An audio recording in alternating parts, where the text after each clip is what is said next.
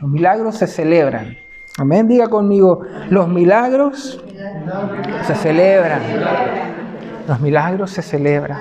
¿Ok? Cada milagro, cada persona que ha tenido un encuentro con el Señor, dice la palabra de Dios que hay fiesta en los cielos es porque los milagros se celebran. Cuando alguien es transformado, cuando alguien es renovado, cuando alguien tiene un encuentro con Dios, eso siempre debe de celebrarse. Nunca debemos dejar de celebrar los milagros que Dios hace en nuestra vida. El mundo este fin de semana, aún aquellos que tal vez no conocen el corazón de Dios, aún se ha detenido, ¿verdad? Tal vez no es como antes, pero aún todavía algunos se han detenido para celebrar algo algo que tal vez ni siquiera entienden aún en su propio corazón. Dios ha quitado nuestra venda y eso por gracia, ¿verdad? Nos ha llevado a hoy día a entender tantas cosas que antes no sabíamos, que antes no conocíamos. Eso también es un milagro el hecho de que nuestro entendimiento se haya abierto, ¿verdad? Por gracia, no por esfuerzo, no por nuestro sacrificio, no por nuestro intelecto, no por nuestras capacidades humanas, ¿verdad? Esto es algo, una obra directamente del Espíritu sobre nuestra vida. Esas cosas son un milagro, ¿verdad? Entonces, no dejemos de celebrar los milagros que Dios hace en nuestra vida. Y por eso yo le invitar a que leamos juntos Efesios capítulo 1, versículos del 15 al 23. Y Pablo de alguna manera escribe esto a la iglesia de Éfeso. Él dice que hay cosas que de repente no entendemos y comprendemos y Pablo los incita a celebrarlas. Dios incita, Dios anima a la iglesia a animar aquellas cosas que tal vez pasan desapercibidas. La palabra dice, por esta causa también yo, habiendo oído de vuestra fe en el Señor Jesús y de vuestro amor para con todos los santos, no ceso de dar gracias por vosotros, haciendo memoria de vosotros en mis oraciones, para que el Dios de nuestro Señor Jesucristo, el Padre de Gloria, os dé espíritu de sabiduría y de revelación en el conocimiento de Él, alumbrando los ojos de vuestro entendimiento para que sepáis cuál es la esperanza a que Él os ha llamado y cuáles las riquezas de su gloria, de su herencia en los santos. Pablo está escribiendo y diciendo, oro para que ustedes puedan entender, comprender las bendiciones que Dios ha desatado sobre su vida, los milagros que Dios ha hecho sobre su sus vidas. Oro para que tengan ese entendimiento, dice el versículo 18, alumbrando los ojos de vuestro entendimiento, ¿cierto? Para que sepáis cuál es la esperanza. Hay una esperanza. Hay una esperanza que debe animarnos, hay una esperanza que debe fortalecernos, ¿verdad? Una esperanza en la cual debemos aprender a vivir, a caminar todos los días de nuestra vida. Una esperanza a la cual Él nos ha llamado.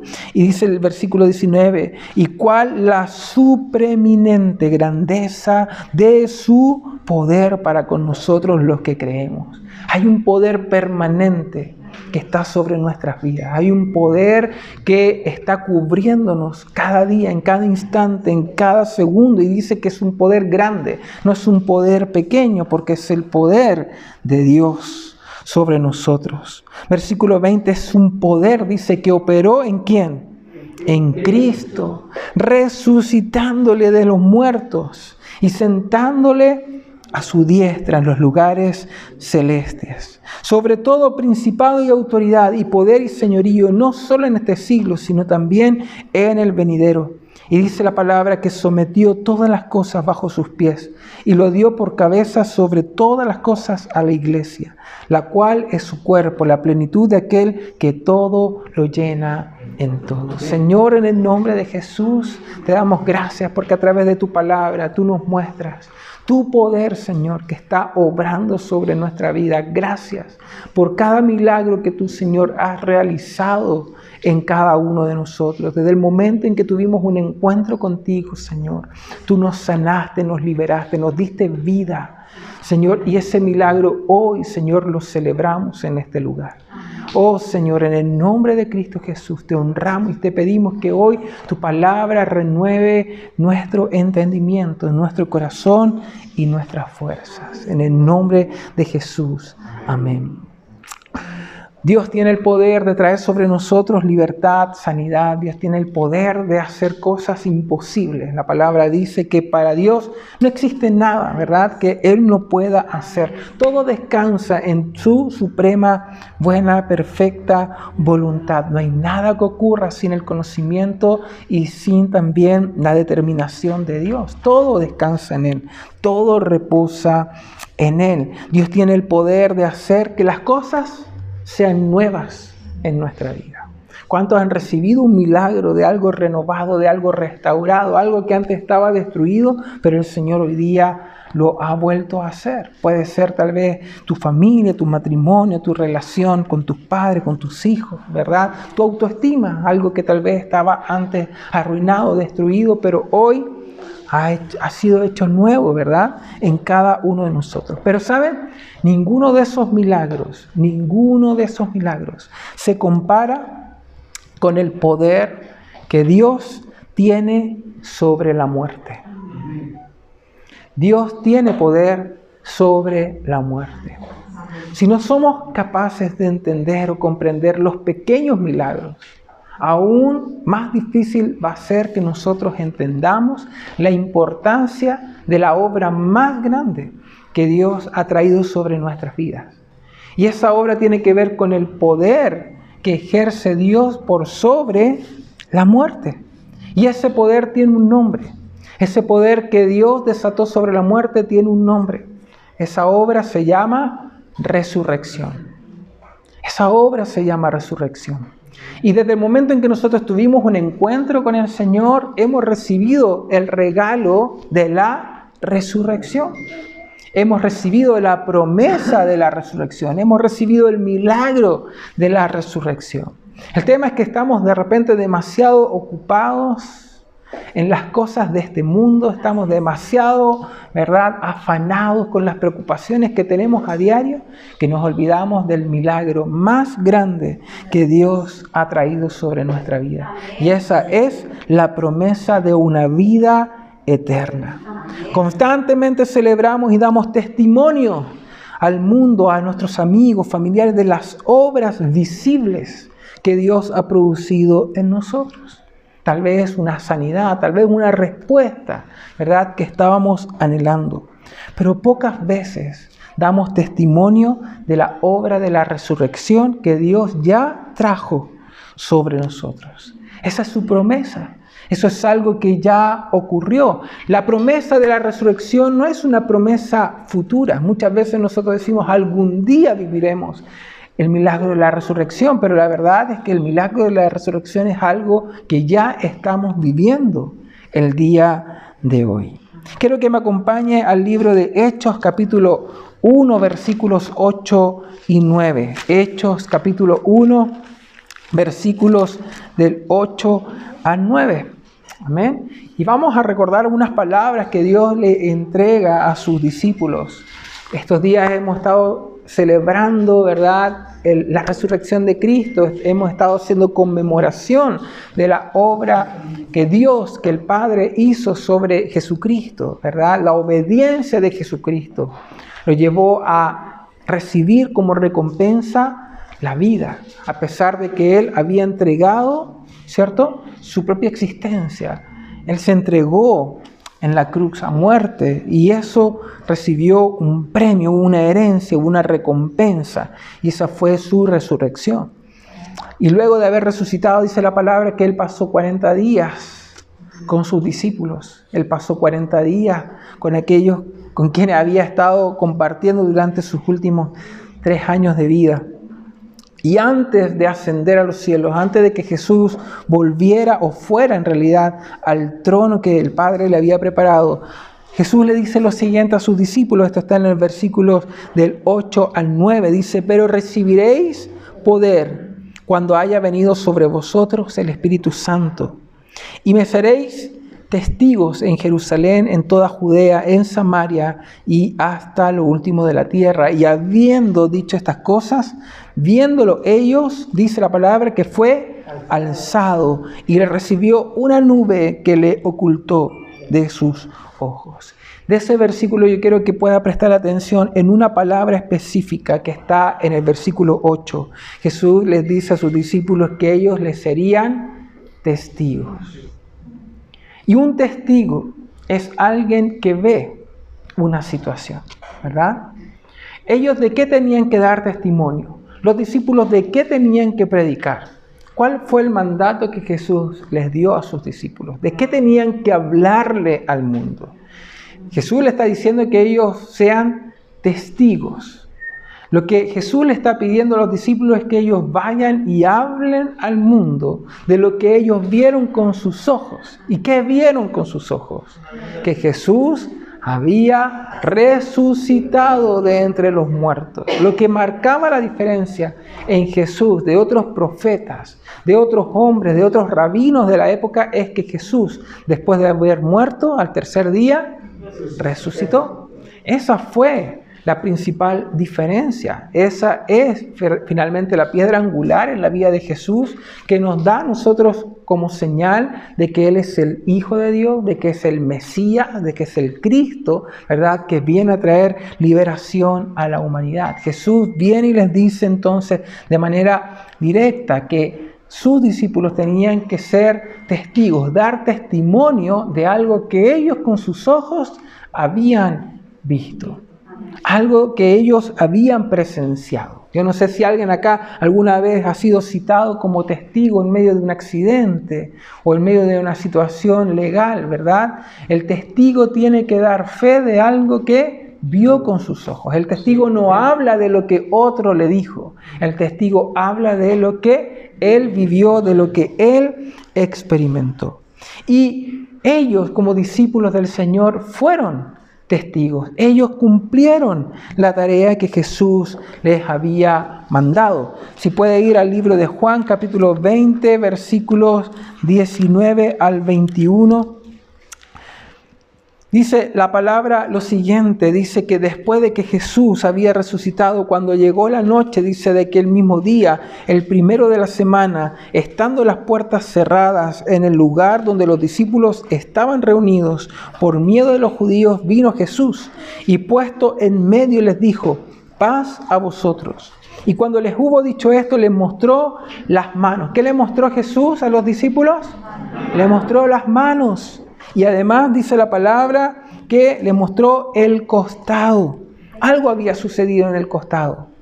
¿Se acuerdan? Un soldado romano había tratado eh, de, de, poder insertar en él una lanza, dice la palabra, y una señal, una herida había quedado en su costado. Las manos mostraban las marcas de verdad de los clavos en la cruz. Por lo tanto, dice la palabra que eh, por miedo, dice, em, perdón, en el versículo 20, y cuando les hubo dicho esto, le mostró las manos y los costados, y los discípulos dicen que se regocijaron viendo al Señor. Ellos no tan solo fueron eh, testigos, ¿verdad?, de que Jesús había vuelto a la vida, sino que también habían sido testigos de las heridas que Jesús llevaba en su cuerpo. Esto era señal de que Él había cumplido, ¿verdad?, lo que los profetas habían declarado años antes, de que el Hijo de Dios, de que un Mesías iba a dar su vida para dar, para entregar o para heredar una em, libertad eterna a su pueblo. Esta tarea fue la que estos discípulos, eh, o toda la vida de estos discípulos estuvo enfocada en cumplir esta tarea.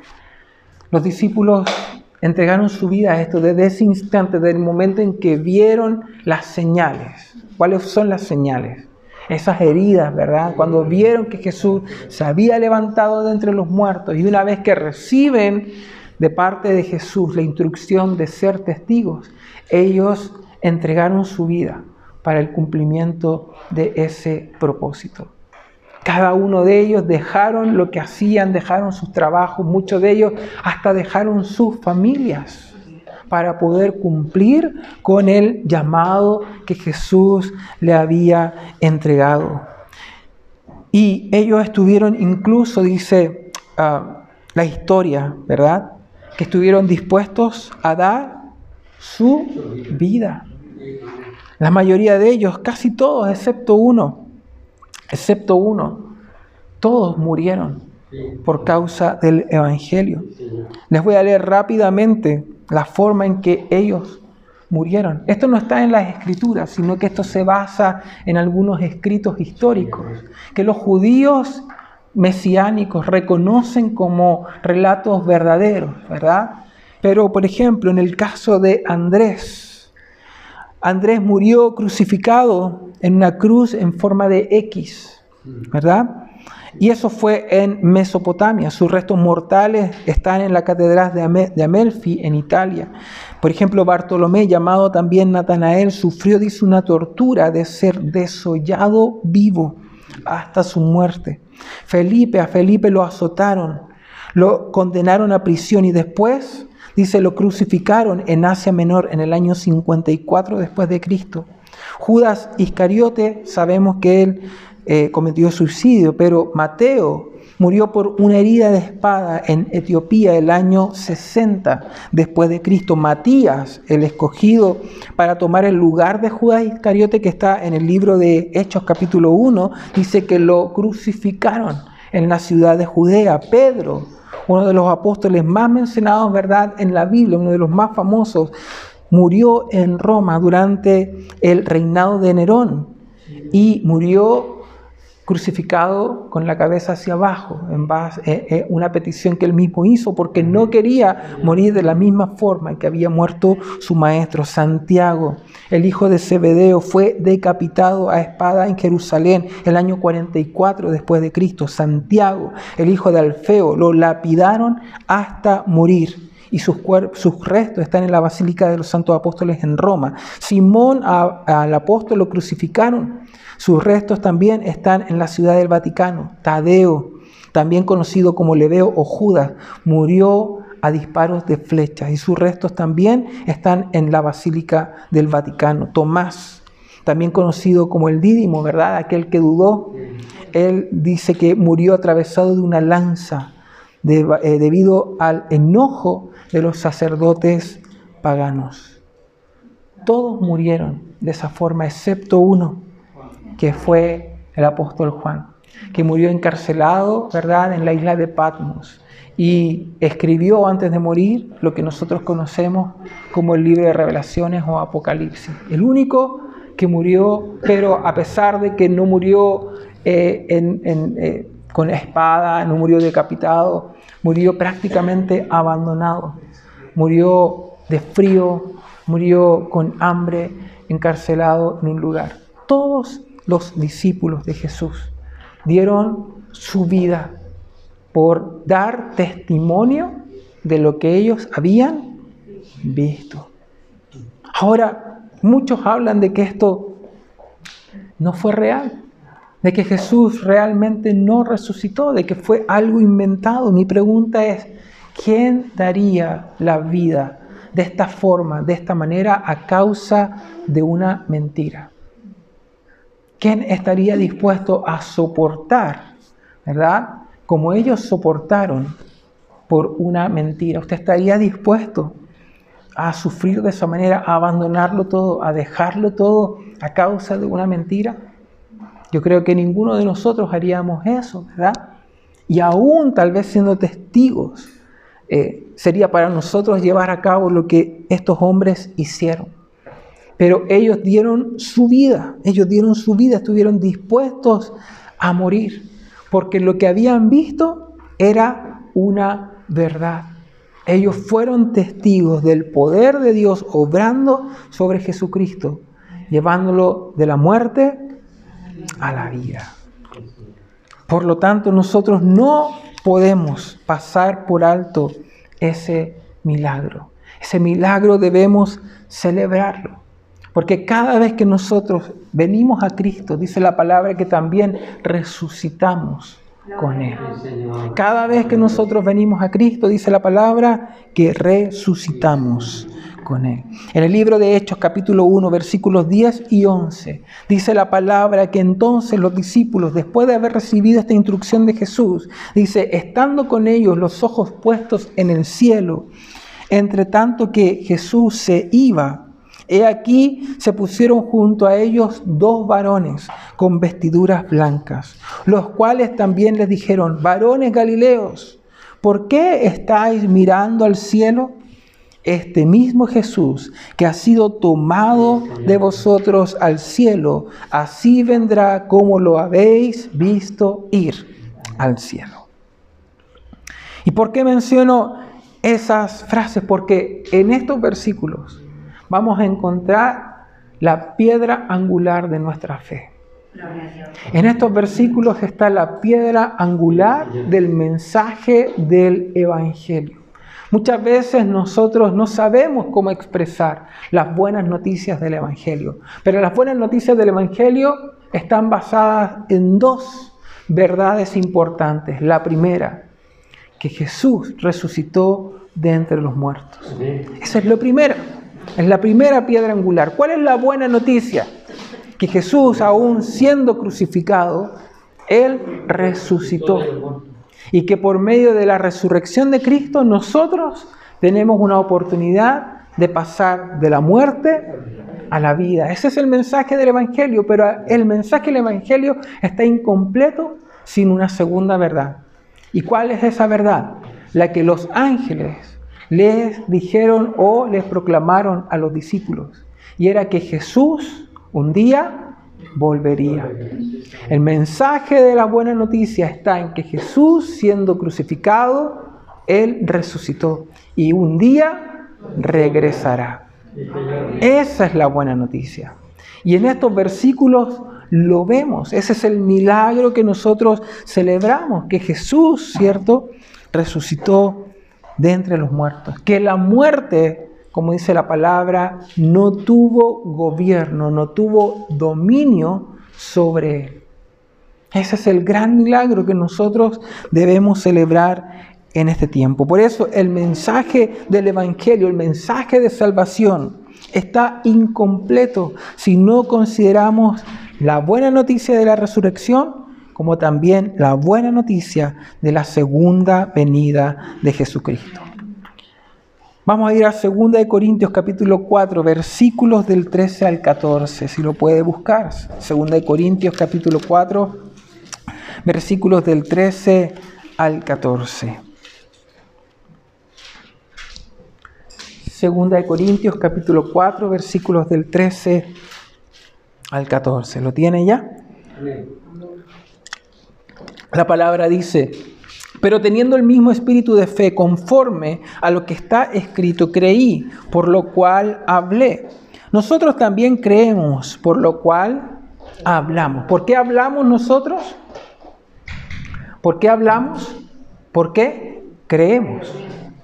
¿Verdad? Hablamos porque creemos. Versículo 14, sabiendo que resucitó al Señor Jesús. Y a nosotros, dice también, nos resucitará con Jesús y nos presentará juntamente con vosotros. Si hablamos el Evangelio, si compartimos el Evangelio, es porque creemos. Pero cuando dejamos de compartir el Evangelio, entonces, ¿por qué es? Si, si hablamos porque creemos, cuando dejamos de compartir el Evangelio es porque no estamos creyendo. Y aquí la base de nuestra fe está en el hecho de que no tan solo Jesús resucitó, sino que también hay una promesa. Y es que nosotros un día resucitaremos también junto con Cristo. La resurrección de Jesús es un milagro que trae y debe traer esperanza. ¿Verdad? Esperanza. Y en esa esperanza debemos nosotros aprender a caminar. Debemos aprender cada día a celebrar de que hay una promesa en nosotros, más allá de las circunstancias, más allá de las necesidades que podamos estar enfrentando, hay algo que debemos aprender a celebrar. Y es la obra, es la promesa, es el milagro de resurrección que reposa, que descansa, que está garantizado sobre cada uno de nosotros como hijos de Dios. En Primera Tesalonicenses, capítulo 4, versículos del 13 al 14, si lo puede buscar, Primera Tesalonicenses, capítulo 4, versículos del 13 al 14. La palabra dice, tampoco queremos, hermanos, que ignoréis acerca de los que duermen. ¿Quiénes son los que duermen? ¿A qué se está refiriendo ahí la palabra? Aquellos que han muerto, ¿verdad? Dice, tampoco queremos, hermanos, que ignoréis acerca de los que duermen, para que no os entristezcáis como los otros que no tienen esperanza. Es lícito que estemos tristes cuando perdemos, ¿verdad?, a alguien que amamos. Pero no podemos caer en la desesperanza. No podemos caer en la desesperanza.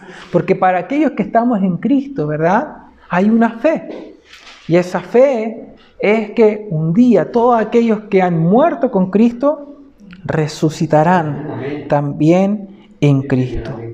Porque si creemos que Jesús murió y resucitó, así también traerá Dios con Jesús a los que durmieron con Él. Amén.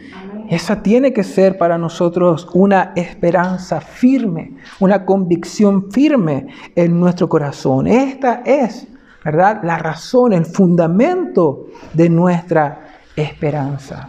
Si nos olvidamos, si ignoramos estas promesas, entonces ¿sobre qué está cimentada nuestra fe? Nuestra fe tiene que estar cimentada en esto, más allá de los milagros, más allá de las obras, más allá de las señales. Celebramos las señales, anhelamos las señales, anhelamos los dones, Anhelamos ser llenos del Espíritu Santo. Anhelamos, ¿verdad?, que Dios haga un milagro en nuestra vida. Yo anhelo que Dios haga un milagro en mi vida. ¿Verdad? Lo anhelo. Todos, todos anhelamos, todos tenemos algún milagro que necesitamos que se manifieste en nuestra vida. Pero nuestra fe no puede estar cimentada en ese milagro que hemos recibido o en ese milagro que anhelamos recibir. Nuestra fe tiene una roca en la cual tiene que estar fortalecida. ¿Cuál es esa roca? La esperanza de la resurrección que hemos recibido junto con Cristo Jesús. Como cristianos, ¿verdad? Como hombres, mujeres de fe, como hijos de Dios, no podemos dejar de lado este fundamento que es lo que marca la diferencia en nuestra fe. No podemos dejar de lado este fundamento que es lo que marca en nosotros, ¿cierto? Una diferencia al resto del mundo. ¿Qué es lo que marca nuestra diferencia con el resto, con aquellos que no tienen a Dios? ¿Que la vida para nosotros es más fácil? ¿Qué es la diferencia? ¿Cuál es la diferencia que tenemos con aquellos que no han conocido a Dios? ¿Cuál es la diferencia? Es la esperanza que tenemos de que Así, ¿verdad? Como Cristo resucitó, también vamos a resucitar con Él. De que nuestra vida no acaba con nuestro último suspiro, sino que hemos recibido la promesa de una vida eterna. Eso marca nuestra diferencia. Esa esperanza debe marcar una diferencia no tan solo en nuestro corazón, en nuestro entendimiento, en nuestra mente, sino que también tiene que marcar una diferencia en nuestro rostro tiene que marcar una diferencia en nuestras palabras. Tiene que marcar una diferencia en nuestras acciones. No podemos vivir, no podemos actuar, no podemos reaccionar, no podemos hablar, no podemos pensar como aquellos que no tienen una esperanza en su vida. Eso es lo que tiene que marcar en nosotros una diferencia. Eso es lo que nos marca del resto. Es verdad, en el mundo tendremos aflicciones, ¿verdad? Pero Jesús dice, tranquilos, porque yo vencí al mundo. ¿De qué está hablando Jesús ahí? ¿Está diciendo, está diciendo tranquilo, yo voy a solucionarles los problemas? No. Jesús cuando dice, en el mundo tendrán aflicciones, pero tranquilos porque yo he vencido al mundo, está hablando de la muerte. En el mundo tendrán aflicciones, pero no se preocupen, Llegará el día en el cual resucitarán y tendrán vida eterna. Por lo tanto, ya no estarán bajo la esclavitud de este mundo. Ya no tendrán que vivir las consecuencias del sufrimiento que trae este mundo. Ya no tendrán que estar luchando contra las persecuciones que enfrentan en este mundo. Esa es la esperanza. Esa es la victoria que Cristo a nosotros nos entregó. ¿Verdad? Sin duda Dios nos ha dado autoridad nos ha dado autoridad para pelear por milagros. Dios nos ha dado autoridad para atar y para desatar. Dios nos ha dado autoridad para enfrentar, para deshacer las obras del enemigo. Pero la mayor autoridad que Dios nos entregó es la que hoy, a través de Cristo Jesús, tenemos sobre la muerte. La muerte hoy día no puede enseñorearse sobre nosotros.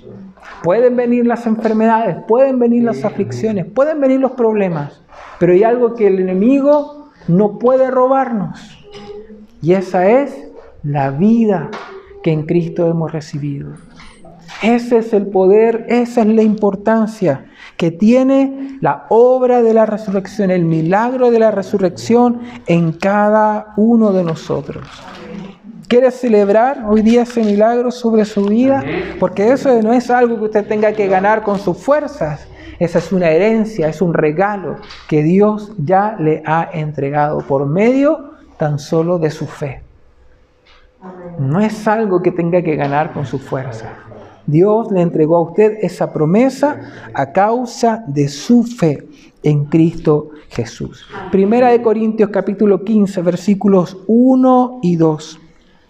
La palabra dice, además os declaro, hermanos, el Evangelio que os he predicado, el cual también recibisteis, en el cual también perseveráis, por el cual asimismo, si retenéis, dice la palabra que os he predicado, sois salvos. Si retenéis la palabra, ¿verdad? Que os he predicado, sois salvos. Si no, creísteis en vano. Si guardamos el Evangelio, ¿verdad? ¿Cuál es el Evangelio? La resurrección. La resurrección de Cristo. Esa es la buena noticia. Recuerden que el Evangelio es una buena noticia. Hay una buena noticia que estamos llamados a hablar. Pero no vamos a hablar de la buena noticia si no creemos en ella. Por lo tanto, si creemos, hablamos.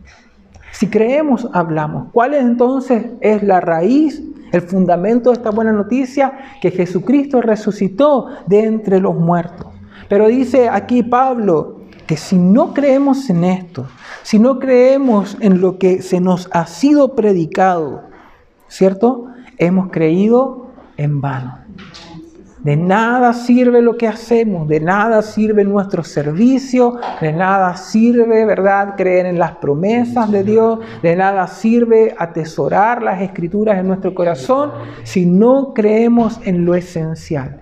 Y lo esencial es la resurrección de Cristo Jesús y su segunda venida. Para eso Él resucitó, por eso Él está vivo, porque un día Él va a regresar. Versículos 12 y 14 dice, pero si se predica de Cristo que resucitó de los muertos, ¿cómo dicen algunos entre vosotros que no hay resurrección?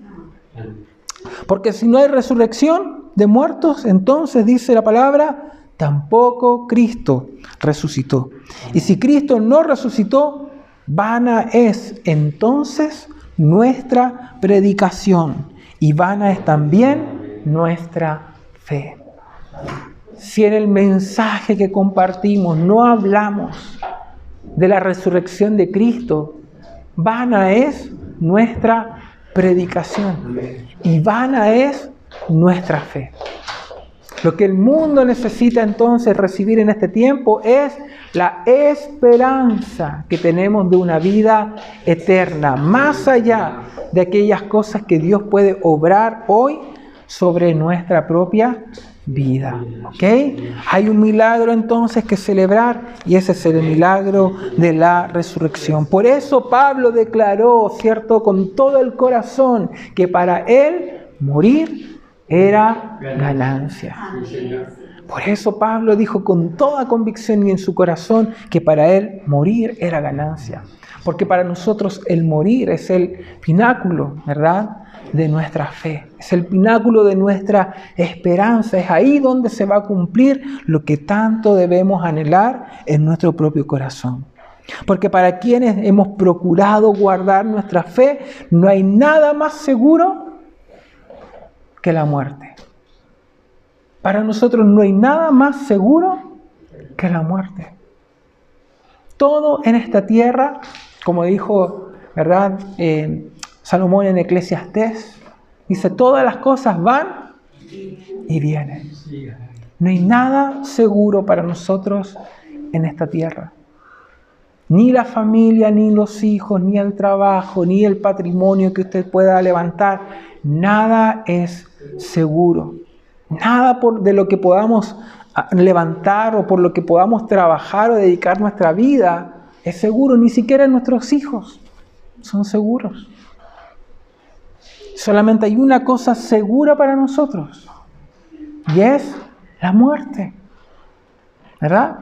Todos sabemos que llegará ese día y si hay algo que podemos asegurar es que llegará el momento de nuestra muerte. Pero nuestra esperanza es que nuestra vida no termina con la muerte, sino que nuestra vida recién comienza, recién inicia ese día para nosotros. Un día la muerte nos abrirá camino. Un día la muerte nos abrirá pasos para nosotros para algo mayor. La muerte abre camino para nosotros hacia la eternidad.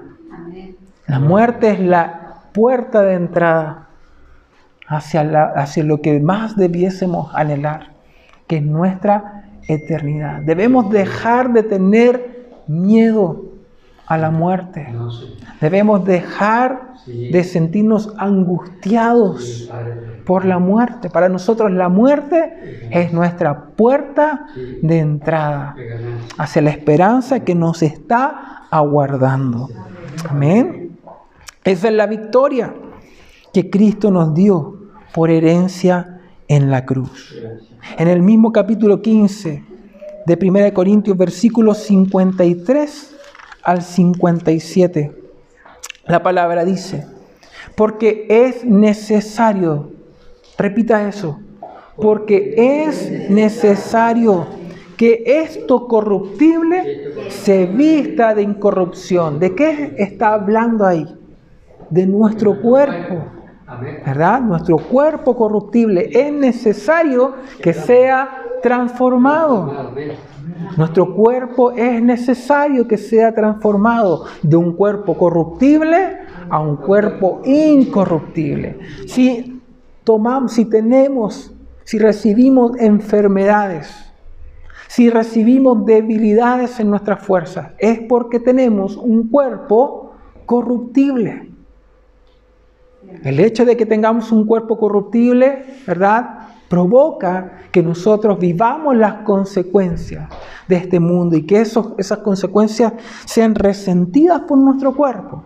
Por lo tanto, Dios dice, es necesario es necesario, Pablo escribe esto, es necesario que su cuerpo, que nuestro cuerpo corruptible se vista de incorrupción, sea transformado. Y esto mortal, dice, se vista de inmortalidad. Que esto mortal se vista de inmortalidad.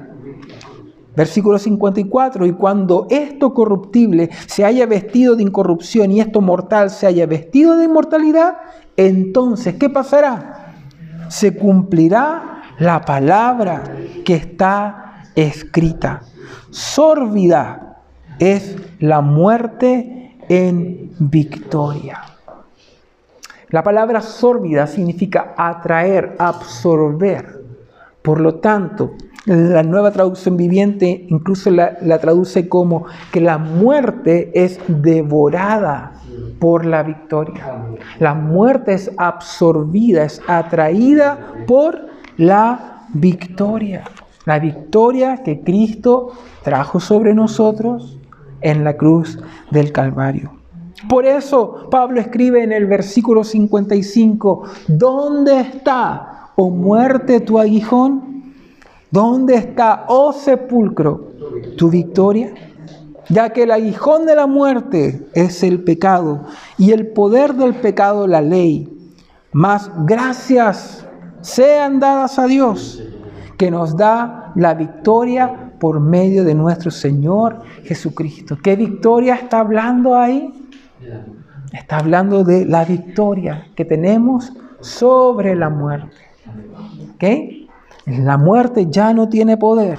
La muerte ya no puede enseñorearse sobre nosotros. Esa es la libertad. ¿Se acuerdan cuando cantábamos, somos libres? Somos libres, declaramos que somos libres. ¿De qué somos libres? ¿De qué somos libres? ¿Cuál es la libertad que verdaderamente celebramos? Es la libertad que tenemos por sobre la muerte. El enemigo puede venir a afectarnos, el enemigo puede venir a tratar de atacarnos, a tratar de robarnos algo. Pero hay algo que el enemigo no nos puede quitar. Y esa es la promesa de eternidad que hemos recibido en Cristo Jesús. Esta es la, la, victoria que celebramos. Es por esta victoria que glorificamos al Señor y damos testimonio de Él. El mandato a dar testimonio no era tan solo para los discípulos, sino que también es un mandato para nosotros. Pero un testigo de qué da testimonio? ¿De lo que ha escuchado? ¿De lo que ha oído? No, ¿cierto? Un testigo da testimonio de lo que ha visto. Por lo tanto, el milagro de la resurrección es una obra, es un milagro que se puede ver. Es un milagro que se puede ver. Muchas veces nosotros dejamos el milagro de la resurrección como al final de la lista. ¿Por qué? Porque es algo que algún día creemos que va a suceder que algún día creemos que va a pasar. Por lo tanto, hay otros milagros que son más importantes. Milagros que vienen a saciar nuestras necesidades de hoy. Pero hemos perdido de vista la obra de la resurrección que ya está sobre nosotros. Si debemos dar testimonio es sobre aquellas cosas o milagros o obras de Dios que hemos visto con nuestros ojos. Y la resurrección es algo que podemos distinguir. La, la obra de la resurrección es algo que nosotros podemos ver por medio de nuestros ojos. Si puede, busque Colosenses capítulo 2, versículos 13 al 15. Y mientras busca Colosenses 2 del 13 al 15, ¿verdad? Es importante que nosotros entonces entendamos que gran parte de la iglesia y del mundo solo se detiene un día al año para pensar en esto, para pensar en la obra de la resurrección. Porque para muchos la resurrección, y aún para muchos cristianos, para muchos hermanos en la fe, la resurrección es una fábula. La resurrección es un cuento y no tan solo eso es para nosotros el día de hoy, es una lucha constante que tenía la iglesia primitiva, la iglesia en el principio. Pablo le escribe a Timoteo, por ejemplo, que tenga cuidado de aquellos que vienen a sembrar en la iglesia el pensamiento de que Cristo no había resucitado. Por lo tanto, el ministerio, el mensaje, el milagro de la resurrección es algo, o hay, una batalla constante sobre la revelación de este milagro sobre la iglesia. Por eso es importante que entendamos que la obra de la resurrección ya está obrando en nosotros. La obra de la resurrección ya está hoy día produciendo frutos en nuestra vida. El milagro de la resurrección es algo que podemos ver a través de nuestros ojos. ¿Ok? Estamos en un mundo que necesita ver para creer. Por lo tanto, la obra de la resurrección tiene que verse en aquellos que han recibido a Cristo. ¿Y cómo podemos ver ese milagro de la resurrección? A través de lo que llamamos una vida nueva. Todo aquel que está en Cristo ha recibido una vida nueva. Y esa vida nueva es la obra de la resurrección que ya está trabajando en nosotros. Colosenses capítulo 2, versículos 13 al 15. La palabra dice, y a vosotros, estando muertos en pecados y en la incircuncisión de vuestra carne, ¿qué dice la palabra? Os dio vida juntamente con Él, perdonándoos de todos los pecados, anulando el acta de los decretos que había contra nosotros, que nos era contraria, quitándola de en medio y clavándola donde? En la cruz. Y despojando a los principados y a las potestades, los exhibió públicamente, triunfando sobre ellos en la cruz. Antes dice la palabra que antes de que nosotros tuviésemos un encuentro con Cristo, ¿cuál era nuestra condición? Estábamos muertos. Pero desde el momento en que Cristo vino a nuestra vida, de la muerte hemos pasado a la vida. ¿Cómo se llama eso? ¿Cómo se llama eso? Pasar de la muerte a la vida. ¿Qué se, ¿Cómo se llama? Resurrección. Por lo tanto, nosotros ya hemos resucitado con Cristo. ¿Ok? Lo que falta no es el inicio de la resurrección. Lo que falta es la culminación de la obra de la resurrección. La obra de la resurrección viene a obrar en nosotros, viene a trabajar en nosotros por medio de una nueva vida, una nueva naturaleza. Estábamos muertos y ahora estamos vivos. ¿Cómo culmina la obra de la resurrección? A través de un cuerpo incorruptible. Pero la perfecta obra que Dios inició en nosotros, como dice Filipenses 1.6, se perfecciona día a día hasta el día en que Cristo venga. ¿Cuándo va a coronarse la obra o el milagro de la resurrección en nosotros? El día en que Jesús venga. El día en que Jesús venga, el día en que Cristo regrese, los muertos en Cristo resucitarán. ¿Y en qué resucitarán? ¿O con qué van a resucitar? Con un cuerpo incorruptible. ¿Verdad? Una naturaleza incorruptible. Esa es la corona de la resurrección. No es el comienzo, no es el inicio. La obra de la resurrección ya está en nosotros y se está perfeccionando hasta el día, ¿verdad?, en el cual Jesús va a regresar. Vamos ya terminando Romanos 6 del 4 al 11. Romanos 6 del 4 al 11.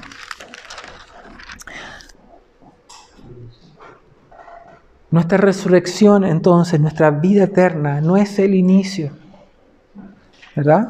Sino que es la culminación.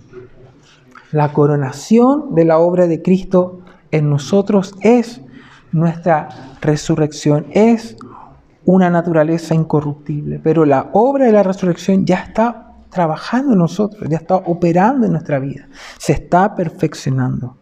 Romanos 6 del 4 al 11 la palabra dice, porque somos sepultados juntamente con Él. ¿Para qué? Para muerte, por el bautismo el bautismo, ¿verdad? Es un símbolo importante de esta transformación de la muerte hacia la vida. El bautismo es el sello de nuestra muerte a nuestra pasada vida, a esa muerte que había en nosotros al estar separados de Dios. Porque somos sepultados juntamente con Él para muerte por el bautismo, a fin de que como Cristo resucitó de los muertos por la gloria del Padre, así también nosotros, dice, andemos en una vida nueva. Porque si fuimos plantados juntamente con Él en la semejanza de su muerte, así también lo seremos en la de su resurrección. Sabiendo esto, que nuestro viejo hombre fue crucificado juntamente con Él para que el cuerpo del pecado sea destruido a fin de que nos sirvamos más al pecado, porque el que ha muerto ha sido justificado del pecado. Y si morimos con Cristo, creemos que también viviremos con Él, sabiendo que Cristo, habiendo resucitado de los muertos, ya no muere.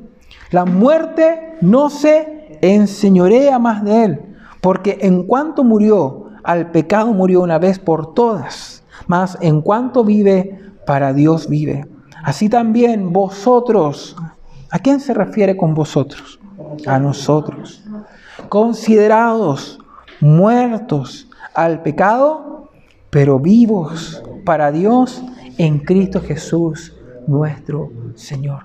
Nuestra condición es la de seres resucitados. Antes estábamos muertos, hoy tenemos vida a través de Cristo Jesús. Él ya inició en nosotros la obra de la resurrección y está siendo perfeccionada hasta el día de su regreso, el día en el cual vamos a recibir una naturaleza incorruptible. La resurrección es la recompensa que Dios le dará a todos quienes han guardado su fe en Cristo Jesús. La resurrección es una recompensa. ¿Ok? Pero para aquellos que han guardado su fe en Cristo. Por eso, por sobre todas las cosas, guarde su fe en Cristo Jesús. Guarde su fe en la esperanza que ha recibido a través de la resurrección de Jesucristo. Eso tiene que ser para nosotros más que un lindo recuerdo o un triste recuerdo. Muchos se entristecen, ¿verdad?, en estos días cuando ven esas películas donde vemos a Jesús con la cruz. Sin duda, sin duda fue una imagen fuerte, fue una imagen difícil, pero fue una imagen necesaria. Fue un sacrificio necesario para que usted hoy ¿cierto? Y yo podamos recibir esta promesa de la resurrección. Si no hubiese sido por su sacrificio, nosotros seguiríamos muertos delante de los ojos de Dios, separados de Dios. Pero fue un sacrificio necesario, un sacrificio que Jesús estuvo dispuesto a vivir para que usted y yo pudiésemos hoy estar reconciliados con Dios. Por lo tanto, nuestro mensaje, la predicación del Evangelio está incompleto si no hablamos del sacrificio, si no hablamos de la resurrección, pero también si no hablamos de la promesa que tenemos de la segunda venida de Jesús. Y que junto con esa venida, todos aquellos que han muerto en Cristo también resucitarán, vencerán al mundo. Esta promesa está disponible para todos aquellos que han decidido y vayan a decidir creer en el Hijo de Dios. Vamos a terminar leyendo Romanos 14, 8 al 9. Romanos 14, 8 al 9. Amén. Y si puede ponerse de pie y lo vamos a leer juntos. Romanos 14 del 8 al 9. Esta es la esperanza en la cual debemos hoy día aprender a vivir, aprender a caminar. Este es el milagro que nosotros debemos aprender a celebrar todos los días en nuestra vida, aun cuando enfrente los problemas, aun cuando enfrente las dificultades. Hay una promesa, hay un milagro, hay una esperanza que debemos constantemente recordar a nuestro espíritu, a nuestro corazón y que debemos aprender a celebrar debemos aprender a celebrar. ¿Okay? Podemos tener muchas aflicciones, pero Cristo venció al mundo y tenemos una promesa. Y esa es la promesa de la resurrección. En Romanos 14, 8 al 9, la palabra dice, pues, si vivimos, para el Señor vivimos. Y si morimos, para el Señor morimos. Así pues, sea que vivamos o sea, ¿verdad? Que muramos. Del Señor somos. ¿Puede usted hacer esa declaración? Diga usted entonces, sea que viva o sea que muera, para ti vivo, Señor. soy tuyo, soy tuyo, Señor. Amén. Sea que viva o sea que muera, soy tuyo, Señor, soy tuyo. Porque Cristo dice, para esto murió y resucitó. Y volvió, dice, a vivir para ser Señor, así de los muertos como también de los que viven. Amén. Para esto Cristo murió y resucitó. Para que hoy pudiésemos vivir para Él, para que podamos morir para Él, ¿verdad? entendiendo que somos suyos, somos su pertenencia. Por eso hoy te invito a que ahí donde estés puedas celebrar el milagro de la resurrección que has recibido sobre tu vida. Que puedas dejar en un momento aquellos afanes, aquellas preocupaciones de este mundo y que puedas concentrarte en la mayor esperanza que hoy reposa sobre ti. Y es que la muerte jamás podrá enseñorearse, jamás podrá arrebatar tu eternidad, porque has recibido victoria por medio del sacrificio de Cristo Jesús. Nuestro cuerpo corruptible un día volverá a la tierra, pero nuestra vida eterna volverá a Dios y estaremos un día eternamente con Él, con una naturaleza incorruptible. La resurrección no es el principio de nuestra eternidad, es la corona, es la corona de lo que nos espera, es la corona de nuestra esperanza. Señor, en el nombre de Jesús, honramos, Señor, tu gloria y tu poder. Dice la palabra que el mismo poder que levantó a Cristo de entre los muertos es el poder que reposa, es el poder que descansa, Señor, sobre la iglesia. Y ese es el mensaje, Señor, es el mensaje del Evangelio que tú nos has entregado. En el mensaje del Evangelio hay poder. En el mensaje del Evangelio hay poder. La palabra dice que el mensaje del Evangelio es poder de Dios. Es poder de Dios. Y ese es el poder que puede traer de la muerte a la vida. Es el poder que opera en nosotros y que nos llena, nos infunde, nos alienta de esperanza. Porque no hay nada en esta tierra que pueda retenernos. No hay nada en esta tierra que pueda arrebatarnos, Señor, la esperanza. No hay nada en esta tierra que pueda arrebatarnos, Señor, esta promesa, esta recompensa de lo que es nuestra eternidad. Así que, Señor, si vivimos o morimos, hoy declaramos, somos tuyos. Somos tuyos, Señor. Padre, que cada día podamos celebrar esta promesa en nuestra vida, que cada día podamos, Señor, conmemorar la obra que tú, Señor, por medio de tu sacrificio, has traído sobre nuestra vida. En el nombre de Jesús. Amén.